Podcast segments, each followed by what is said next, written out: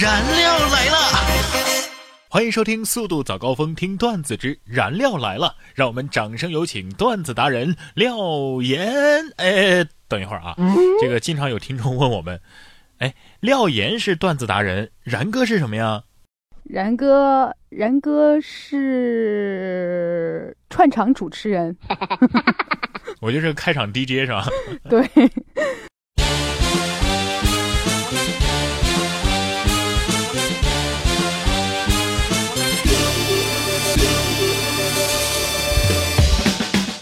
每天十分钟，开心两小时。大家好，我是廖岩。首先，还是让我们进入到今天的廖言廖语。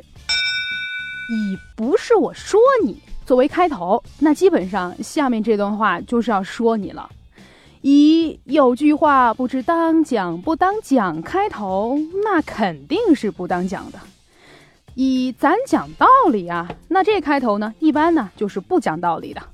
以我就简单讲两句来开头的，经常能讲俩小时。如此看来啊，生活当中全是套路啊。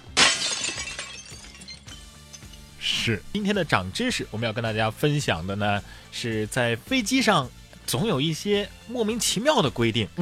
呃，有时候我们真的是挺难理解的，为什么要这么规定呢？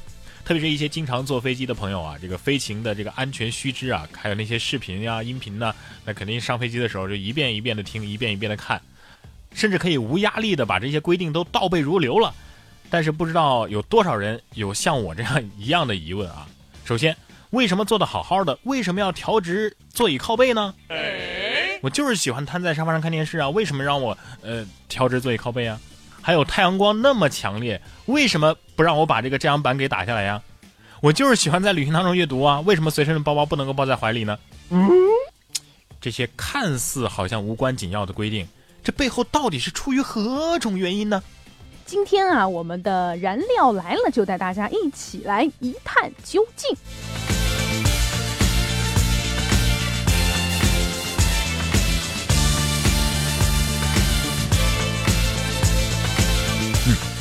首先，收起小桌板儿，调直座椅靠背，这是为什么？这呢是为了在起飞着陆这种可能出现大冲击、减速的阶段，减小人体可能受到的冲击以及割伤。另外呢，是为了防止在应急撤离的时候对人员通过造成阻碍。哎。那为什么要调暗客舱的灯光，打开遮阳板呢？你看我看书也看不成了，是吧？然后太阳光那么强烈，呃，为什么不能遮阳啊？这第一啊，是为了能够让人眼适应外界的光线，减小逃生的时候人眼适应光线的时间。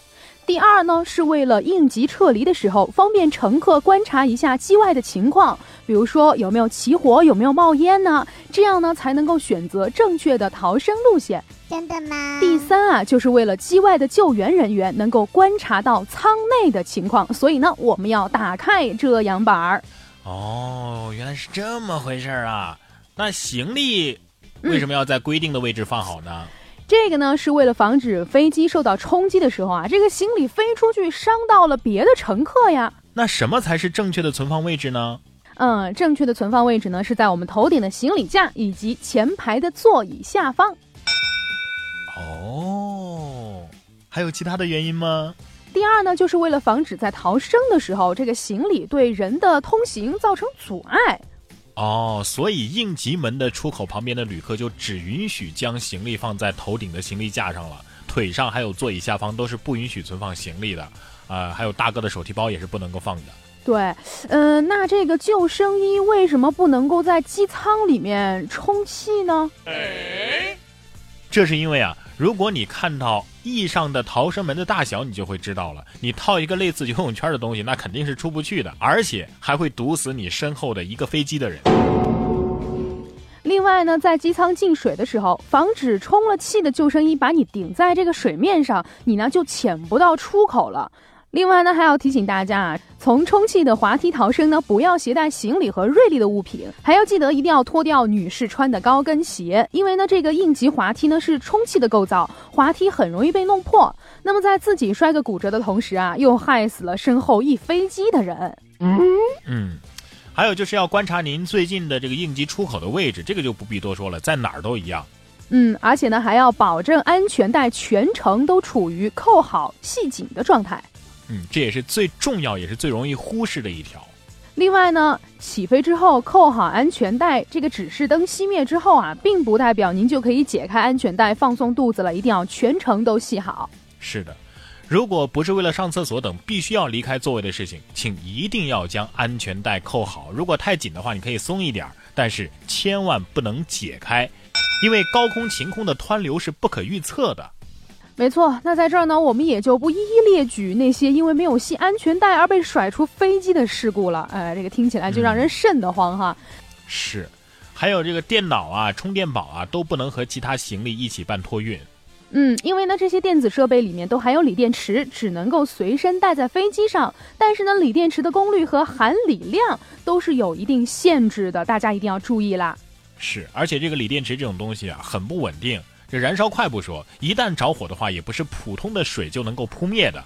而且在扑灭之后呢，还要及时的降温，不降温还会发生二次起火。嗯，在高空当中啊，几百个人困在一个大铁盒里，既要保证快速灭火，又要保证乘客的安全。锂电池呢，确实是非常大的一个安全隐患。所以今天在这里给大家长知识啊，就是让大家不要看清这些规定，任性的在飞机上觉得，哎呀，你是上帝，你就可以为所欲为，不听空乘的指示，当然是不可以的。没错，上面我们说的每一条都是前人用生命堆积出来的，每一条规定可都不是空穴来风啊。大家呢都是处于同一架飞机上，命运都是被绑在一起的，遵守这些规定是对自己的生命负责，也是对别人的生命的尊重。是的。今天的长知识就跟大家分享到这儿了，不要忘了我们这一周的互动话题都是：如果不能直说的话，你会如何委婉的拒绝别人呢？欢迎大家能够积极的参与到我们的互动话题当中来，你可以关注微信公众账号“然哥脱口秀”，直接发送微信消息，也可以在新浪微博上面艾特廖岩岩 P O P P Y，或者是然哥说新闻。嗯，我们将在下周一的时候在节目当中跟大家分享你的评论和互动消息。另外呢，也非常欢迎大家加入到我们燃料来了的 QQ 群幺三六幺零四三三零幺三六幺零四三三零，也非常欢迎您的加入。嗯，马上就是这个小长假了，希望大家在出行的时候一定要注意安全，不管你是通过汽车自驾，还是大巴，还是火车，还是飞机，安全第一。好的，那我们今天节目就是这样啦，感谢您的收听，我们下期再见喽，拜拜。哒哒哒